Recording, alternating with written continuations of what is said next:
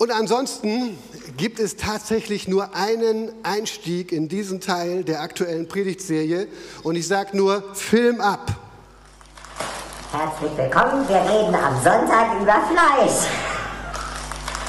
Herzlich willkommen, wir reden am Sonntag über Fleisch. Okay, danke schön.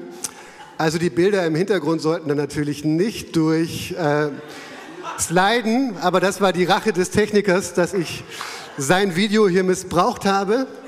So geht das manchmal in der Kleingruppe zu, wenn man am Ende schon durch ist und irgendwie noch Spaß haben möchte, dann fängt man auch schon mal an, sich Helium reinzuziehen und Videos aufzunehmen. Aber in diesem Sinne stimmt es tatsächlich, wir reden heute über Fleisch und damit herzlich willkommen dazu. Woran denkst du, wenn du das Wort Fleisch hörst? Also unsere beiden Lobpreisbrüder mit den engelsgleichen Stimmen, Benno und Joachim, ja, die Blondinen der Ekklesia, Braunschweig, die denken ja an Hackfleisch, wenn wir das Wort Fleisch gebrauchen. Ich glaube, ein paar Männer unter uns, die hören den Begriff Fleisch und sagen sich, oh ja, wenn nur der Sommer schon wieder da wäre und ich könnte meinen Grill wieder anschmeißen und ich könnte mir leckeres Fleisch dort brutzeln. Die Vegetarier unter uns runzeln einen kurzen Moment mit der Stirn, verdrehen die Augen und dann sagen sie, naja, es gibt ja auch was. Ich denke an Fleischtomaten. Oder an Fruchtfleisch, wobei ich immer nur sagen kann, in Bezug auf Orangensaft, das sei ferne. Das hat mehr mit dem ersten Feind zu tun als mit allem anderen. Ja, also ich glaube, Fruchtfleisch ist eine Erfindung des Teufels. Jedenfalls in Orangensaft. Das hat da nichts verloren. Das stört nur, du kannst daran halb ersticken. Ähm, das braucht kein Mensch. Der eine oder andere erinnert sich vielleicht noch an Gammelfleisch. Wer kennt noch Gammelfleisch? Mmh. Da hat man so alle Fleischreste, die man beim Metzger auf dem Boden gefunden hat, zu einem Fleischspieß zusammengeklebt mit was weiß ich, Gelatine oder sonst irgendwas und hat uns das als Döner verkauft. Und ich hoffe für jeden, der diesen Döner gegessen hat, dass er es mit, mit allem, aber ohne Schaf, aber mit Knoblauchsoße jedenfalls, gegessen hat und deswegen das gar nicht gespürt, nicht gerochen hat, was da alles drin war. Ja, vielleicht denkt auch jemand an Fleisch in Supermärkten, an Billigfleisch und dass das auf eine Art und Weise produziert wird, die uns nicht gefällt. Aber jedenfalls, wir merken schon, wenn wir von Fleisch reden, dann denken wir ganz schnell an Essen. Wir denken ganz schnell an Essen. Aber wenn das Neue Testament über Fleisch spricht, denkt es fast nie an Essen. Es sei denn, es geht wirklich ausdrücklich um Fleisch, was man auf irgendwelchen Märkten in Korinth kaufen kann oder sowas in der Richtung. Aber ansonsten geht es bei Fleisch immer um etwas ganz anderes. Ich nenne mal ein paar Beispiele, weil es relativ wichtig ist, dass wir verstehen, dass Fleisch in der Bibel nicht immer das Gleiche meint. Es ist total wichtig, dass du das verstehst. Es wird zum Beispiel über Jesus gesagt, in Johannes 1, Vers 1, er kam ins Fleisch oder er wurde Fleisch. Und damit soll einfach nur gesagt äh, werden oder sollte gesagt werden, dass Jesus ein Mensch wurde. Dann wird über Jesus auch gesagt von Paulus in Römer 1, dass er ein, ein Nachkomme Davids war nach dem Fleisch. Und damit wird einfach auf seine Abstammung angespielt. Paulus spricht ganz oft davon, dass er selber im Fleisch ist, jetzt in diesem Moment. Und das bedeutet einfach, hey Freunde, im Moment lebe ich hier als Mensch mit einem Körper, mit einem begrenzten Körper. Wir werden auch im Himmel noch einen Körper haben, aber das ist dieser Körper, der noch nicht ganz so frisiert ist, wie das im Himmel mal der Fall sein wird. Und Paulus möchte damit sagen, dass ich einen Körper habe. Mensch, das wirkt sich ja auf jeden Bereich meines eigenen Lebens aus. Also wenn wir das bis dahin Gesagte zusammenfassen, dann ist Fleisch letztlich Menschsein. Menschsein mit all seinen Voraussetzungen, mit seinen Begrenzungen, mit der Art, wie wir geprägt sind, auch durch unsere Vorfahren, durch Genetik, durch was auch immer. Das ist erstmal Fleisch.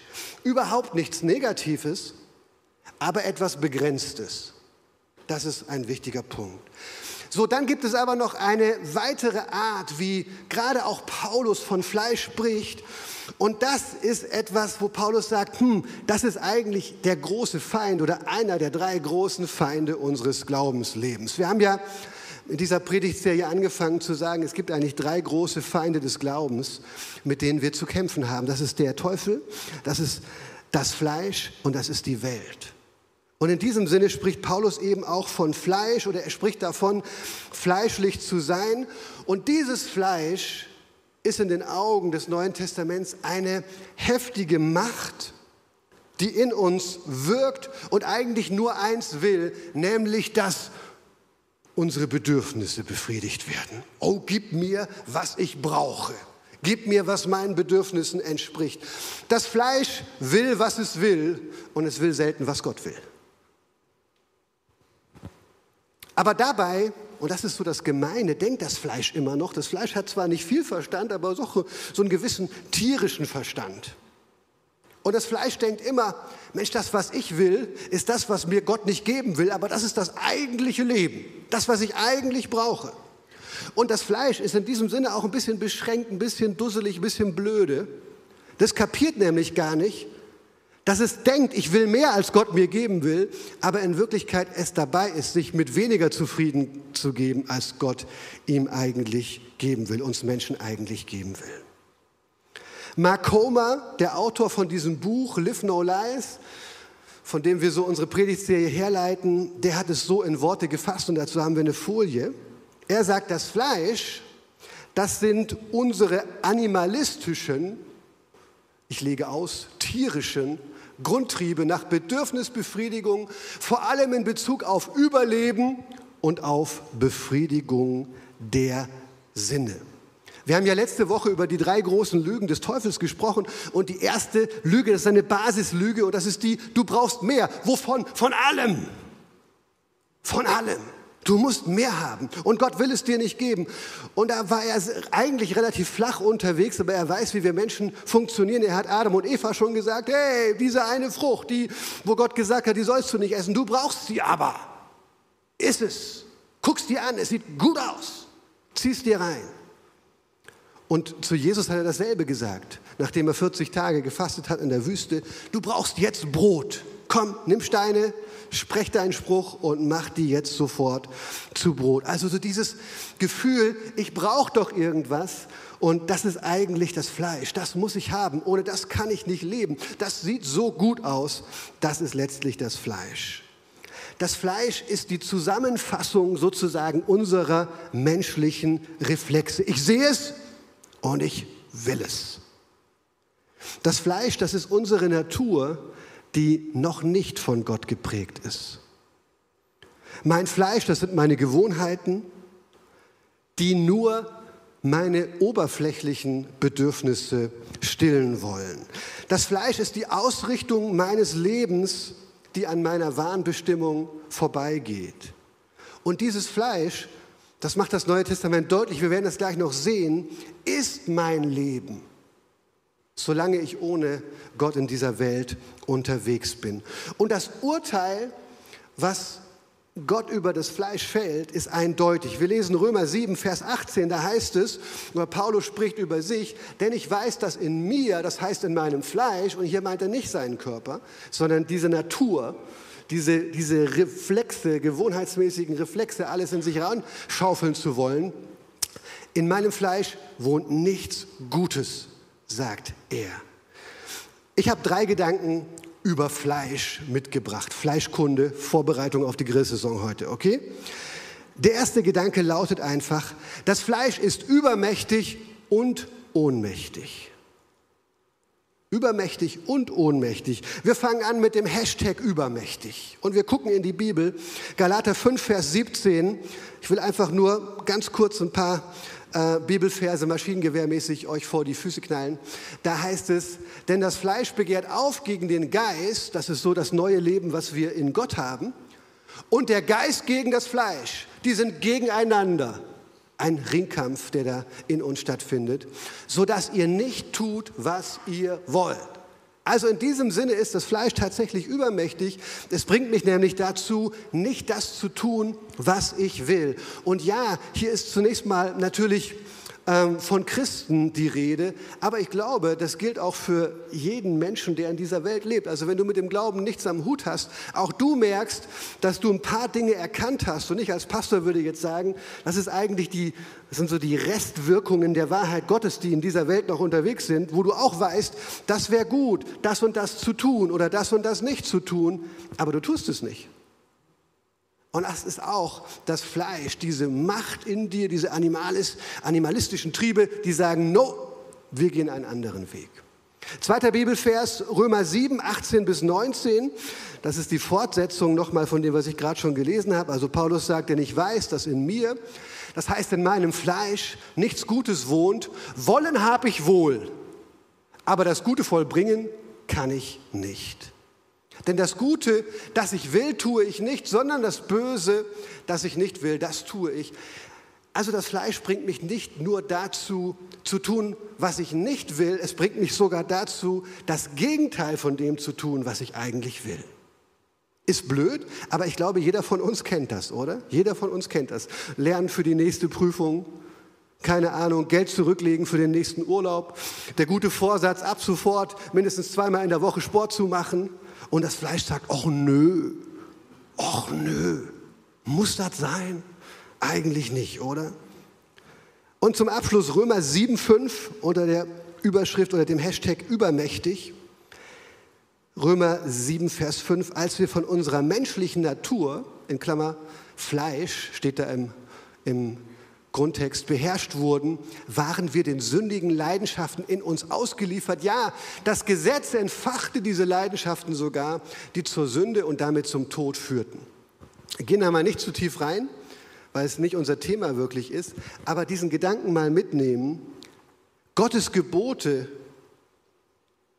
können das Fleisch nicht zähmen, sondern ganz im Gegenteil. Gott sagt etwas und das Fleisch sagt, ho, ho, ich will genau das Gegenteil.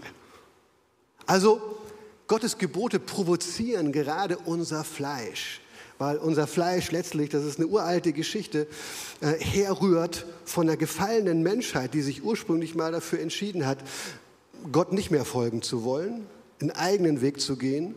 Und deswegen ist das so die Natur von unserem Fleisch, von unserer eigenen Natur, von unseren Trieben, nicht das zu wollen, was Gott will. Und Gebote, helfen uns nicht. Also auch nicht so innere Gebote und Festlegungen, die wir uns selber geben. So möchte ich leben, so möchte ich sein. Das funktioniert nicht, weil dieser Kampf nicht von außen gewonnen, kann, äh, gewonnen werden kann, sondern nur von innen. So, dann ist gleichzeitig das Fleisch aber auch ohnmächtig. Das hat schon Jesus gesagt, Matthäus 24, äh 26 ist es, glaube ich, 41. Da sagt er zu seinen Jüngern, die wollten eigentlich mit ihm beten, aber sie wollten oder sind, das Fleisch wollte schlafen, so würde ich sagen. Ja? Und Jesus sagt, der Geist ist willig, aber das Fleisch ist schwach. Das Fleisch will nicht und das Fleisch kann auch nicht tun, was Gott möchte und nicht mal, was ich möchte. Dann Römer 7, 25. Hier sagt Paulus jetzt, selbst wenn unser Verstand schon begriffen hat, was eigentlich gut für uns ist, da will das Fleisch trotzdem nicht, was der Verstand will. Und er sagt, so diene ich nun mit dem Verstand dem Gesetz Gottes. Er spricht hier von einem Christen, ja, weil jemand, der kein Christ ist, der, der, dessen Verstand hat auch noch nicht begriffen, was Gott möchte oder dass Gottes Gesetz gut ist. Aber hier ist jemand, der hat schon mit dem Verstand, mit seinem Denken gecheckt, hey, Gott meint es eigentlich gut mit mir. Gottes Gedanken sind Hammer. Gottes Gebote sind der Lebensraum, in dem mein Leben blühen kann. Aber ich will trotzdem nicht. Mein Fleisch will trotzdem das Gegenteil von dem, was Gott will. Also was mein Verstand begriffen hat, kann mein Fleisch immer noch nicht umsetzen. Es ist ohnmächtig. Und ich finde, am besten bringt es Römer 8, Vers 7 auf den Punkt. Da sagt Paulus, wenn wir uns von unserer sündigen Natur, also wieder von unserem Fleisch bestimmen lassen, leben wir in Auflehnung gegenüber Gott. Denn die alte Natur, unser Fleisch, ist nicht bereit, sich Gottes Gesetz unterzuordnen. Es will nicht. Aber jetzt geht er tiefer und er sagt, ja, sie kann das gar nicht. Ist nicht möglich. Ist unserem Fleisch, dieser Natur, die ohne Gott unterwegs ist, unserer Prägung, unseren Trieben, ist es nicht möglich, Gottes Willen umzusetzen. Ich fasse zusammen, das Fleisch ist zu mächtig, als dass wir es mit unseren eigenen Waffen besiegen können. aber es ist zu ohnmächtig, um unser Leben darauf aufzubauen. Das Fleisch ist sehr stark darin, uns zu fesseln, aber unglaublich schwach darin, uns zu befreien. So, wo erkennen wir das Fleisch oder woran erkennen wir das Fleisch in unserem Leben? Ich möchte mal ähm, aus der Predigt, die ich hier schon mal auf einem Feierabend gehalten habe, einen kurzen Gedanken noch mal rausnehmen. Ich glaube, dass das Fleisch immer will, was es will und das will es sehr schnell. Und ich glaube, dass der Geist Gottes, diese neue Lebensrealität, die wir in Gott haben, wenn wir zu Jesus gehören, dass die ganz anders drauf ist, nämlich geduldig, fruchtorientiert. Ich habe mal den zweiten Gedanken so formuliert, das Fleisch hat es eilig, aber der Geist will es heilig. Ah, come on, hin und wieder hat man auch mal einen guten Gedanken. Nicht nur Stühle kaufen, hin und wieder auch in der Predigt. Okay, in Galater 5, da setzt sozusagen oder stellt Paulus die beiden Bereiche, das Fleisch, das ist unser Leben ohne Gott, und den Geist, das ist unser Leben mit Gott, stellt er einander gegenüber. Und er sagt in Galater 5,19 über das Fleisch, im Übrigen ist klar ersichtlich, was die Auswirkungen, wörtlich steht da, die Werke des Fleisches sind, wenn man sich nämlich von der eigenen Natur vom Fleisch beherrschen lässt. Und er, ich werde jetzt nicht alle Punkte nennen, die er dann nennt, er bringt dann so eine Liste, was so die Auswirkungen sind, wenn das Fleisch Freiraum hat in unserem Leben. Aber Überschriften kann ich nennen, weil man kann es ganz gut zusammenfassen. Das Erste, was er nennt, ähm, das war natürlich in der Antike auch unglaublich präsent. Wir sind zwar heute schon weit gekommen, uns mit unserer Sexualität und dem, was wir für wahr halten über Sexualität von Gottes Plan ähm, zu entfernen, aber die Antike war oft noch viel krasser. Das kannst du dir gar nicht vorstellen. Ich habe erst diese Woche einen Vortrag darüber gehört, weil wir manchmal so diesen Gedanken hören, ja, wenn Paulus manche Dinge verurteilt, das gab es ja damals gar nicht wirklich, was wir da rein interpretieren und so. Es gibt nichts, was es heute gibt, was es damals nicht gab. Punkt. Punkt. So ist es. Und Paulus spricht das so an und er sagt, es gibt eigentlich Sex, für den wir nicht geschaffen sind. Und das ist sozusagen die sexuelle Abkürzung, weil Sex ist etwas Gutes. Wir werden darüber reden, das wird die nächste Predigtserie sein. Hat Gott geschaffen, ist seine Erfindung. Er hat es uns auch gegeben, dass wir uns echt daran freuen können, dass wir das genießen dürfen. Aber er hat es auf eine bestimmte Art und Weise geschaffen, die das Fleisch oft nicht will. Weil das Fleisch will auch da, was es will, sehr schnell. Und wenn du zum Beispiel auch in der Beziehung nicht gleich das bekommst, was du willst, naja, dann lässt du zumindest deinen Gedanken freien Raum. Ist dann vielleicht dein Mann oder deine Frau oder irgendwen anders, mit dem du dir alles Mögliche vorstellst. Oder keine Ahnung, Männer greifen zu Pornos, Frauen lesen diese äh, coolen Romane, äh, wo dann auf eine andere Art und Weise die Fantasie angesprochen wird oder irgendwas in der Art und Weise. Ähm, aber wir wollen uns die Sachen schnell holen, ohne vielleicht auch manchmal den Preis zu zahlen, den man bezahlt, wenn man wirklich etwas Geniales haben möchte. Und dann sagen wir vielleicht, hey, ein Porno ist wirklich unkomplizierter als eine Ehe. Mann, was man da alles noch mit reinbringen muss, was man da von sich alles reingibt und aufgibt, das geht auch unkomplizierter. Und das Fleisch sagt, hey, ja, ich will 100% von deinem Körper, aber 100% von dir will ich nicht. Sex, ja, aber mich jetzt mit dir verbinden, zwei für einen und das ein Leben lang, na, ich weiß nicht. Klingt kompliziert. Oder jemand sagt vielleicht, hey, eine Affäre ist auch aufregend, ohne die ganzen Nebenwirkungen von so einer festen Beziehung, von der Ehe. Aber das ist Sex, für den wir nicht geschaffen sind und der kann seine Verheißungen nicht erfüllen, sagt Paulus. Das Zweite, ähm, was wir sehen, was Paulus benennt, ist verirrte Anbetung. Das ist sozusagen die religiöse Abkürzung. Das sind falsche Götter, oder verzerrte Gottesbilder oder auch diese Abkürzung des Okkultismus und der Anbetung, ja, der Zugang zum Übernatürlichen durch Formeln und Rituale. Und wir versuchen sozusagen das Übernatürliche in den Griff zu bekommen. Das ist eine Abkürzung und manche Menschen empfinden das als weniger anstrengend, als eine Beziehung mit Gott aufzubauen. Und im Austausch mit ihm zu sein und von ihm für jede Situation irgendwie auch neu zu empfangen. Was ist dran? Was wünschst du dir von mir? Das ist manchen viel zu kompliziert. Ich entdecke das auch in der Gemeinde. Manche Leute wollen Gott durch Glaubensformeln auch in den Griff bekommen. Das finden sie viel einfacher, als in einer Verbindung mit dem Heiligen Geist zu leben und von dort an sein Leben zu gestalten und sich von ihm abhängig zu machen. Auch Religiosität ist hier so ein Punkt. Ich halte bestimmte Gebote, ich tue bestimmte Dinge und dann wird Gott schon mit mir zufrieden sein, dann passt das schon irgendwie. Ist eine religiöse Abkürzung, weil Beziehung ähm, viel mehr braucht, viel mehr von uns fordert. Eine Beziehung mit Gott zu leben bedeutet, ein lebendiges Opfer zu werden. Alles von uns ihm zu schenken. Dann spricht Paulus ganz prominent von gestörten Beziehungen. Das ist die relationale, die beziehungsmäßige oder die Anerkennungsabkürzung. Und er schreibt davon, dass es Streit gibt, dass es Neid gibt, dass es Eifersucht gibt, dass es alles Mögliche an, an Zank gibt und so weiter. Rechthaberei ist irgendwie da und das, das sehen wir ja überall, oder? Überall. Das ist so dieser Krieg, der in Beziehungen tobt, am Arbeitsplatz tobt, der in der Politik tobt, der da tobt, wo Ideologien aufeinandertreffen. Und ich glaube, das ist für uns manchmal der Versuch, von Menschen das abzuringen, ihnen das abzuzwingen, was wir ja nicht auf anderem Wege von ihnen ähm, ähm, bekommen können vielleicht oder was wir, wo wir das Gefühl haben, das können wir nicht anders bekommen. Ich erwarte, dass du mich siehst. Ich erwarte, dass du meine Meinung respektierst. Ich erwarte, dass du mir Recht gibst.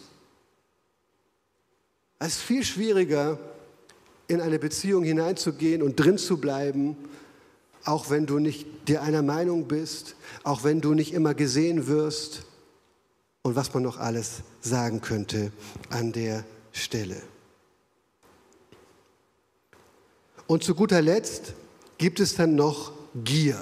Da spricht Paulus von Alkohol, er spricht von Fressen und er meint jedes Mal eigentlich so äh, Orgien, hätte man früher in der Antike gesagt, oder das einfach, wenn wir uns einfach vollstopfen bis zum geht nicht mehr. Hey, bei Alkohol würden vielleicht viele sagen, ja klar, da merken wir, das ist nicht gut, das ist nicht gesund. Menschen zerstören ihr Leben, äh, Menschen zerstören ihre wirtschaftliche Existenz, Menschen, Menschen zerstören ihre Beziehungen dadurch. Aber tatsächlich, Paulus stellt direkt auch das Fressen gegenüber, irgendwie gleichwertig und sagt, das kann genauso eine Sucht sein. Es kann genauso der Versuch sein, sich irgendwie Leben buchstäblich in den Körper Körper reinzupfeifen.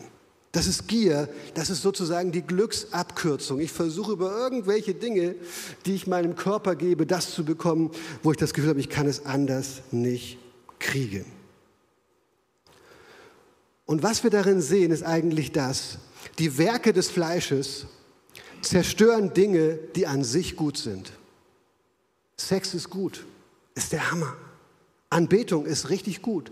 Durch Anbetung, indem wir den wahren Gott, indem wir Jesus Christus anschauen, anbeten, über ihn nachdenken, immer mehr Erkenntnis über ihn bekommen. Dadurch sagt das Neue Testament, werden wir verwandelt. Aber wenn wir versuchen, auch ja, unter der Überschrift Anbetung andere Dinge an die Stelle Gottes zu setzen, Pseudogötter oder Okkultismus, Esoterik oder dein Job oder deine Beziehung oder Geld oder Sex oder Macht oder Ansehen, dann wird das nicht funktionieren, dann wird dein Leben dadurch nicht besser, sondern es wird immer weniger Gott ebenbildlich. Und Beziehungen sind der Hammer, aber wie kann man in Beziehungen leiden, wenn sie erstmal gestört sind, oder? Ich glaube, das ist für manche Menschen wie so eine Folter Tag für Tag. Stehst morgens auf, bist in der Beziehung mit jemandem und es geht irgendwie schon direkt los und du merkst, es ist immer schwierig und spürst, was das eigentlich mit dir macht, wie es dich langsam aber sicher von innen heraus zersetzt. Hey, und Essen, Trinken, selbst Alkohol ist was Gutes, ja? Wir sind keine Kirche, die sagt, man darf keinen Alkohol trinken. Ähm, aber es gibt eine Sache, die lautet Genuss und es gibt eine Sache, wo du hinterher immer denkst, oh, warum habe ich nur? und bei Essen ist das oft genauso. Ich versuche das mal in ein Bild zu packen, was ich wirklich irgendwie cool fand. Da bin ich per Zufall äh, drüber gestolpert. Und zwar stell dir mal vor, da ist eine Frau, die seit Monaten auf ihre Ernährung achtet, die regelmäßig am Bauchbeine-Po äh, von meiner Schwägerin teilnimmt, äh, Bauchbeine-Po-Kurs von meiner Schwägerin da, äh, teilnimmt, die heute auch da ist, ja. Die wird richtig fit, sieht immer besser aus. Ähm, sie hat schon ein weißes Kleid sich ausgesucht mit ihren ganzen Freundinnen und ihrer Mutter und ihrer Schwiegermutter. Er hat einen Termin gemacht für den Friseur und für die Schminke und irgendwann sitzt sie da einen ganzen Vormittag und lässt sich schminken und herrichten und sieht wirklich der Hammer aus aus, das Kleid sieht der Wahnsinn aus. Auf der anderen Seite ist ein Mann, der seit einem Dreivierteljahr Sport macht. Du siehst so langsam wieder unter seiner Plauze den Sixpack und dass da auch sowas wie Rippen sind, aus, der, aus denen Gott irgendwann mal die Eva geschaffen hat und so. Ne? Das kann man sich ja manchmal kaum vorstellen. Ähm, nein, ich mache nur Spaß. Aber ähm, der, der trainiert, ja, der fängt an zum Friseur zu gehen, auf Körperhygiene zu achten, der schneidet sich die Fingernägel, äh, sorgt dafür, dass die Körperbehaarung in Grenzen gehalten wird und kauft sich in schicken Anzügen Anzug, sieht schon ein bisschen aus wie Daniel Craig in James Bond. Und dann kommt dieser Tag, dieser Hochzeitstag. Und die beiden haben eine Trauung geplant, so auf einem Steg an einem wunderbaren See im Norden Amerikas, im Hintergrund hier irgendwie die Rocky Mountains, außenrum wunderschöne Wiesen und Bäume. Dieser See ist total sauber, kristallklar. Alle sind gut angezogen, sehen richtig gut aus. Die Sonne im Hintergrund, die Fotografen machen perfekte Bilder. Es ist der Wahnsinn. Es ist der Tag aller Tage. Aber plötzlich hörst du im Hintergrund tobt ein Kampf. Irgendetwas verursacht Geräusche, wie wenn es gerade am Sterben ist. Und da ist Geräusch. Und die Kamera schwenkt, das war nämlich ein Video auf YouTube, und du siehst direkt hinter diesem Steg am anderen Ufer ein Grizzlybär, der gerade mitten in der Trauung einen Elch tötet. Das geht weder geräuschvoll, äh, geräuschlos noch schnell vor sich. Und dieser Grizzly an diesem Tag, er crasht die ganze Trauung, oder? Und ich frage mich, also das wird nicht aufgelöst, ob die hinterher weitergemacht haben oder ähm, was man dann sagt, ne, vielleicht nochmal wiederholen, in guten wie in schlechten Zeiten oder so. Ja, ähm, und keine Ahnung und geht einander nicht an die Gurgel oder was der Priester dann noch gesagt hat. Keine Ahnung, aber ich dachte mir irgendwie, das ist ein geniales Bild für das Fleisch. Das nimmt nämlich wirklich die besten Dinge in unserem Leben und zerfetzt die. Dabei denkt es immer, ich brauche das halt, das ist lecker und das ist gut jetzt. Ich muss, dieses, ich muss diesen Elch jetzt verdrücken. Der Grizzlybär hat sich nichts Böses dabei gedacht. Er, hat nur, er ist nur seiner Natur gefolgt, oder? Und genau das tut das Fleisch auch. Aber über den Geist wird gesagt in Galater 5, 22 und 23. Die Frucht hingegen, die der Geist Gottes hervorbringt, besteht in Liebe, Freude, Frieden, Geduld, Freundlichkeit, Güte, Treue, Rücksichtnahme und Selbstbeherrschung. Gegen solches Verhalten hat kein Gesetz etwas einzuwenden. Wir stellen mal das Fleisch und den Geist gegenüber. Da habe ich eine Tabelle mitgebracht. Werft die mal an und lasst sie mal dran, bitte. Und so, ich will dir diese Gedanken mitgeben, dass du das Fleisch erkennst in deinem Alltag. Ich glaube ganz oft, das Fleisch will es billig der Geist will es kostbar, der ist bereit, sich Dinge etwas kosten zu lassen. Sich Dinge etwas kosten zu lassen, oder? Manchmal denke ich übrigens, ihr lieben Männer, beim Thema Sexualität, ne, ähm, dass Gott uns Männer und Frauen vielleicht deswegen gerade so unterschiedlich geschaffen hat, dass wir uns die Sache was kosten lassen. Und was das heißt, fragt erfahrene andere Männer. Ähm, dann der Fleisch will irgendwie Dinge, die künstlich sind und der Geist ist fruchtorientiert. Ja? Es heißt über den Geist, der bringt Werke hervor. Das ist sozusagen, weiß ich nicht, wie so billige Cheeseburger äh, von, von McDonald's. Ich mag die auch, ehrlich gesagt, aber wirklich viel Vitamine sind da nicht drin und so richtig gut helfen die mir nicht bei meinen Ernährungszielen und bei dem Quality Life, was ich eigentlich haben möchte. Ja? Aber Frucht bedeutet auch natürlich, dass du da Energie reinsteckst und alles, aber es ist am Ende etwas, auf das du warten musst, dass es wächst. Dann ist das Fleisch ganz egoistisch. Wir sehen das, dass eigentlich diese Dinge, die Paulus aufzählt oder den Werken des Fleisches, da geht es selten um andere Personen, es sei denn, man kann sich mit ihnen streiten. Weil man eben selber wieder im Vordergrund stehen will. Und ich, ich finde diesen Gedanken so cool. Das ist übrigens das Kreuz. Man gibt ja so viele Symbole für den Balken, ne?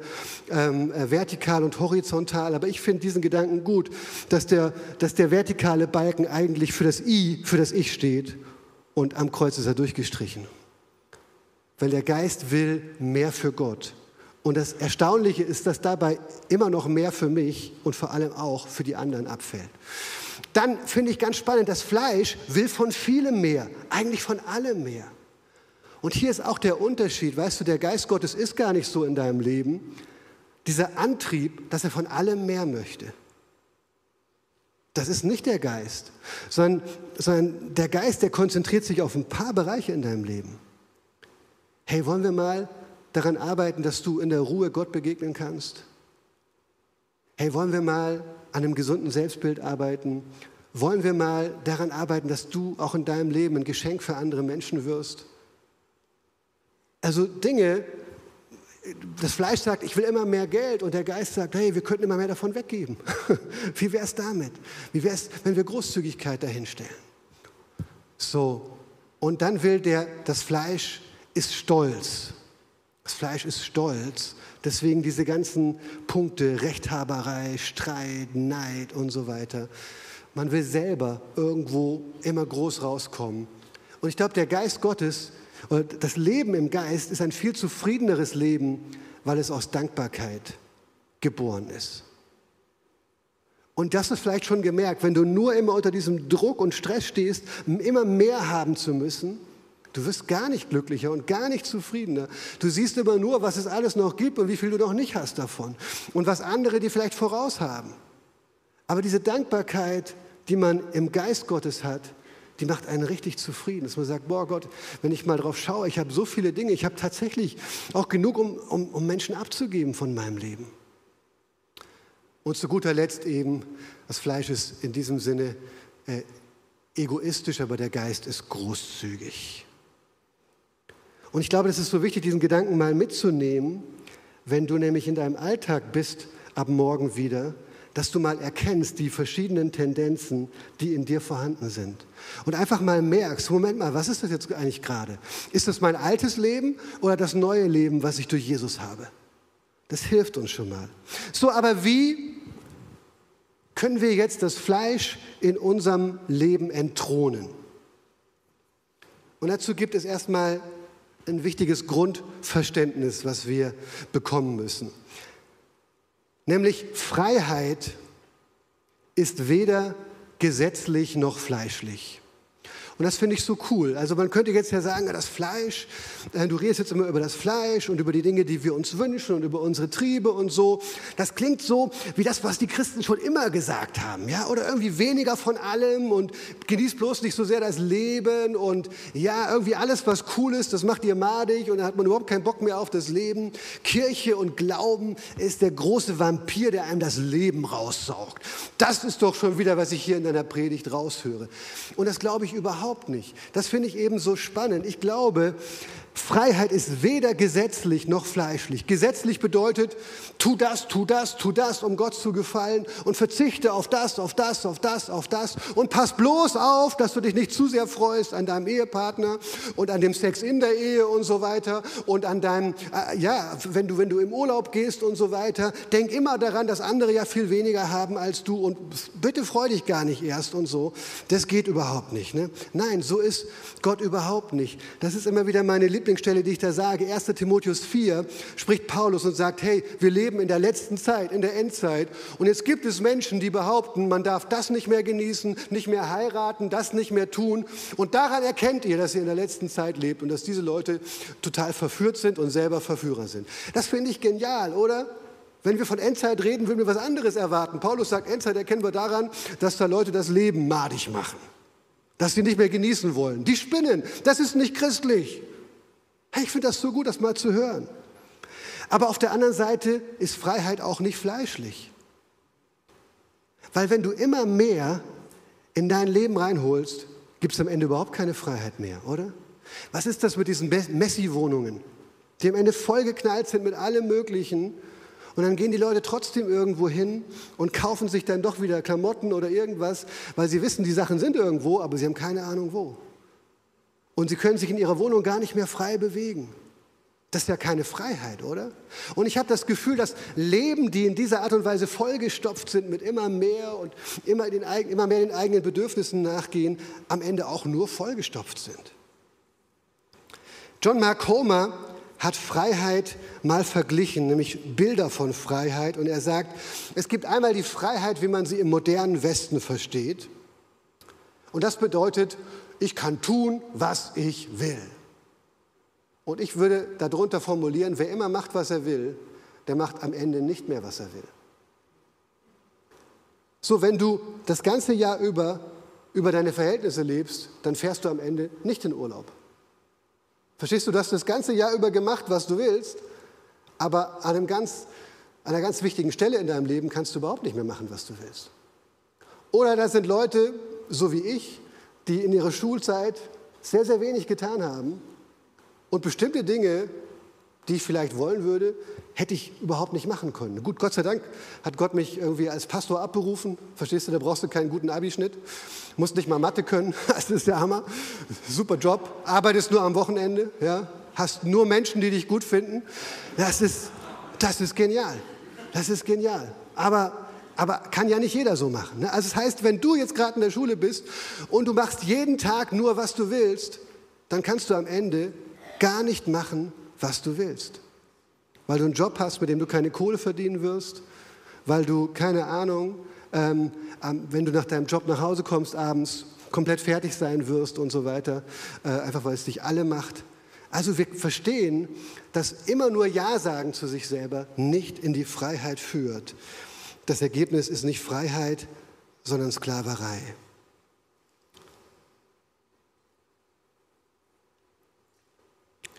Ich würde es nochmal so formulieren, wer nie Nein zu sich selbst sagt, der kann am Ende auch nicht mehr Ja zu sich sagen.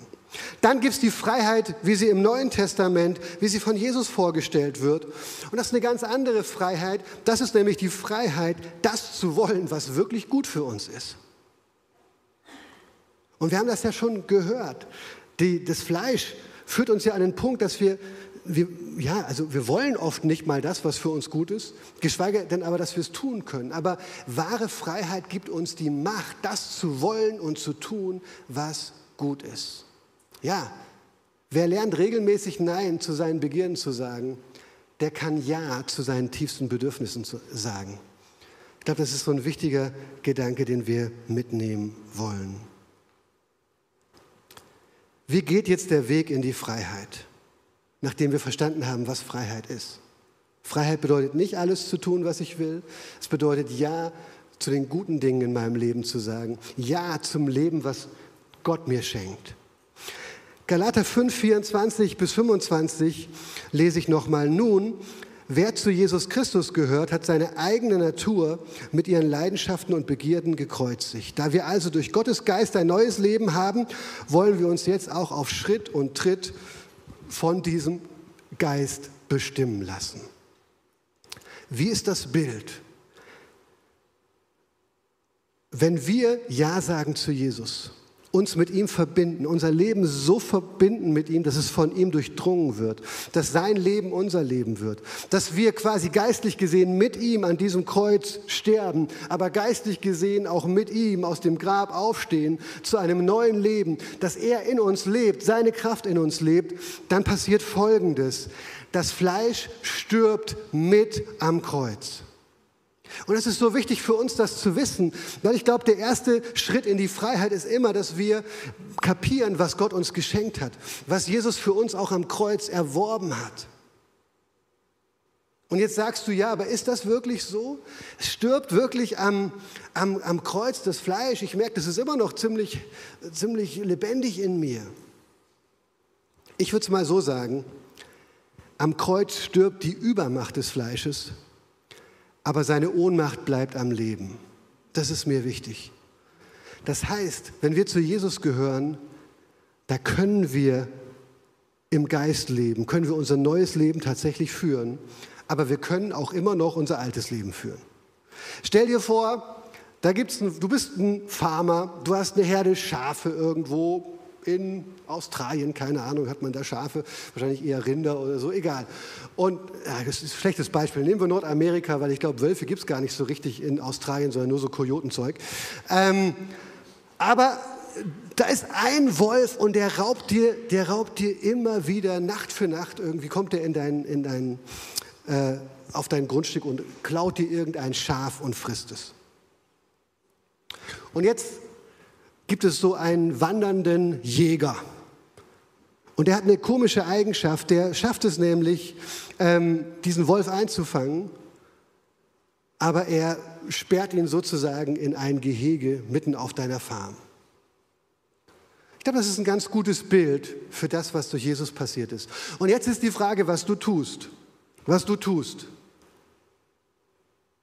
Schaust du diesen Wolf an und denkst daran, was er früher dir regelmäßig angetan hat und sagst dir, hey, da will ich nicht mehr hin zurück? Oder gehst du Tag für Tag mit einem kleinen Lämmchen in dieses Gehege und fütterst ihn? Und kämpfst dann ein bisschen mit ihm. Also erst fütterst du ihn und dann versuchst du dich mit ihm zu prügeln. So, und ich glaube, das ist oft der Umgang, den wir haben. Ja? Jesus hat unser Fleisch gekreuzigt, es hat seine Übermacht verloren. Es kann nicht einfach unser Leben berauben, wie es möchte, diese Macht in uns, unsere Triebe in uns. Aber wir haben immer noch die Macht, mit ihm im Dreck zu spielen, mit ihm zu kämpfen und ihm auch irgendwie was von unserem Leben hinzugeben. Und ich glaube, wenn wir, Paulus sagt, ihr habt jetzt ein neues Leben im Geist, jetzt wandelt auch im Geist. Also geht jetzt auch mit dem Geist spazieren. Habt einen Lebensstil, der vom Heiligen Geist sozusagen gekennzeichnet ist. Dann bedeutet das genau das. Das Monster wurde gefangen und ich will es jetzt verhungern lassen in diesem Gehege, aber nicht regelmäßig füttern. Und ich will mich auch nicht mehr von ihm verletzen lassen, sondern ich werde mit dem Geist Gottes das größere, das stärkere Tier. Nein, kein Tier. Es ist Gott selbst, der mit uns ist und in uns ist. Durch den Geist Gottes ist Christus in uns, Jesus in uns. Mit dem möchte ich in Verbindung leben.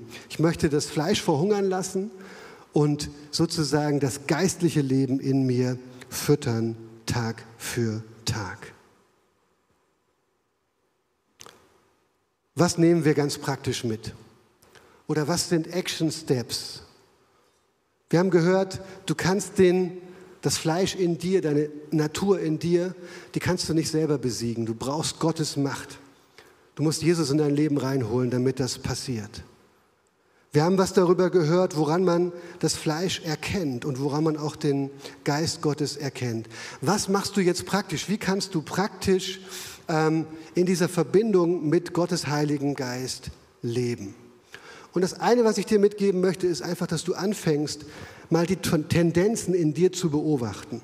Weil wenn du zu Jesus gehörst, ist nicht nur Fleisch in dir, sondern da ist der Geist Gottes in dir und der ist stärker als das Fleisch. Und vielleicht musst du gerade mal darauf achten, nicht immer den ersten Reflexen in deinem Leben nachzugehen, weil das Fleisch ist immer schnell, ist immer laut, will immer viel. Sondern frag dich mal, wo die Tendenzen in dir sind, dich runterzuholen mal Tempo rauszunehmen und dich auf das Wesentliche konzentrieren. Das sind die Dinge, die der Geist Gottes äh, in dir tun will. Daran erkennst du auch seine Stimme. Und dann mach dir bewusst, dass das Fleisch in Ketten gelegt wurde in deinem Leben. Es kann nicht einfach tun, was es will, es sei denn, du gehst wieder hin und schenkst ihm wieder dein Leben neu. Und dann will ich dir zwei Punkte aus dem Buch von John Mark Comer mitgeben, die so richtig schön gegen den Trend unserer, unserer Gesellschaft sind. Zwei Gedanken, wie du das Fleisch töten und den Geist füttern kannst. Zwei uralte Traditionen, sage ich mal, im Bereich der christlichen Kirche. Das eine ist Buße oder Beichte. Ich möchte dich ermutigen, dass du einsteigst in so einen Lebensstil, dass du Menschen in deinem Leben hast, denen du regelmäßig sagst, was in dir so abgeht mit den Tendenzen des Fleisches. Denen du einfach deine Sünden bekennst, wo du Dinge, die verborgen sind, ans Licht bringst. Nicht jedem gegenüber, aber finde solche Menschen und lebe in dieser, in, in, hier in dieser Kraft. Der Buße und der Beichte. Weil ich glaube, das Fleisch lebt davon, in der Unsichtbarkeit, im Dunkeln sich rumtreiben zu können. Aber wenn du Dinge ins Licht bringst, verliert es Macht in deinem Leben. Action Step Nummer eins. Hey, mach das zu einer Gewohnheit in deinem Leben. Wieso dein Auto, das regelmäßig zum TÜV geht, geh regelmäßig mit Menschen, zu denen du Vertrauen hast, die auch im Glauben gut unterwegs sind. Geh regelmäßig in so einen Austausch und sag, hey, ich will dir mal sagen, was in mir abgeht. Und dich mal bitten, dass du für mich betest, dass du mir auch mal Vergebung zusprichst für meine Sünden. Das finde ich so wichtig, weil sonst gelingt es dem, dem Teufel, uns durch unser Fleisch zu verdammen. Hey, du hast es ja wieder nicht geschafft. Schau mal, wie du wieder lebst. Schau mal, wie weit du weg bist von dem, was Gott eigentlich möchte für dich. Und ich fände es so cool, wenn du so Menschen in deinem Leben hast. Und das behalten wir dann für uns und da sind wir, gehen wir auch sauber damit um. Aber ich glaube, das ist total wichtig. Leute, seit 2000 Jahren haben Christen das gemacht. Das hat offensichtlich Kraft. Und den zweiten Gedanken, den zweiten Action-Step, den ich dir mitgeben möchte, ist das Fasten. Uh, wer möchte fasten heute? Heute nicht, heute ist Geburtstagsfeier, aber Gero möchte fasten, okay? Das ist gut, Gero. Ich bin mit dir. Ich ermutige dich von hier. ähm, weil ich glaube, durch Fasten sagen wir ganz praktisch und konkret Nein zu unserem Fleisch, zu dem, was unser Fleisch will und sagen Ja zu dem, was Gott will. Weil Fasten bedeutet eigentlich, hey, ich sage mal Nein zu diesem Bedürfnis zu essen, aber sag Ja, statt meiner, seit meinem Mittag, statt meinem Mittagessen oder meinem Abendessen verbringe ich mal 10, 15 Minuten mit Gott und gebe ihm Raum in meinem Leben. Lese sein Wort, bin stille einfach vor ihm oder bete, rede mit ihm. Und ich merke, ich tue es auch selten, aber ich tue es immer, immer mal wieder, wie das wirklich wie so ein Reset-Knopf ist in meinem Leben. So wenn zu viel Lärm ist, zu viel Geschwindigkeit, zu viel Komisches, zu viel Fleisch, tatsächlich hat das Fasten Kraft, äh, mich darunter zu holen. Da gibt es nämlich einen Zusammenhang zwischen dem Fleisch, was mein Körper ist, und dem Fleisch, was meine, was, meine, was meine egoistische Natur ist, weil das benutzt so oft das, was der Körper will, gegen mich. Verstehst du? Da, da kommen irgendwie diese beiden Dimensionen von Fleisch zusammen. So, und das möchte ich dir mitgeben. Ich bitte die Band auf die Bühne und ich möchte zu guter Letzt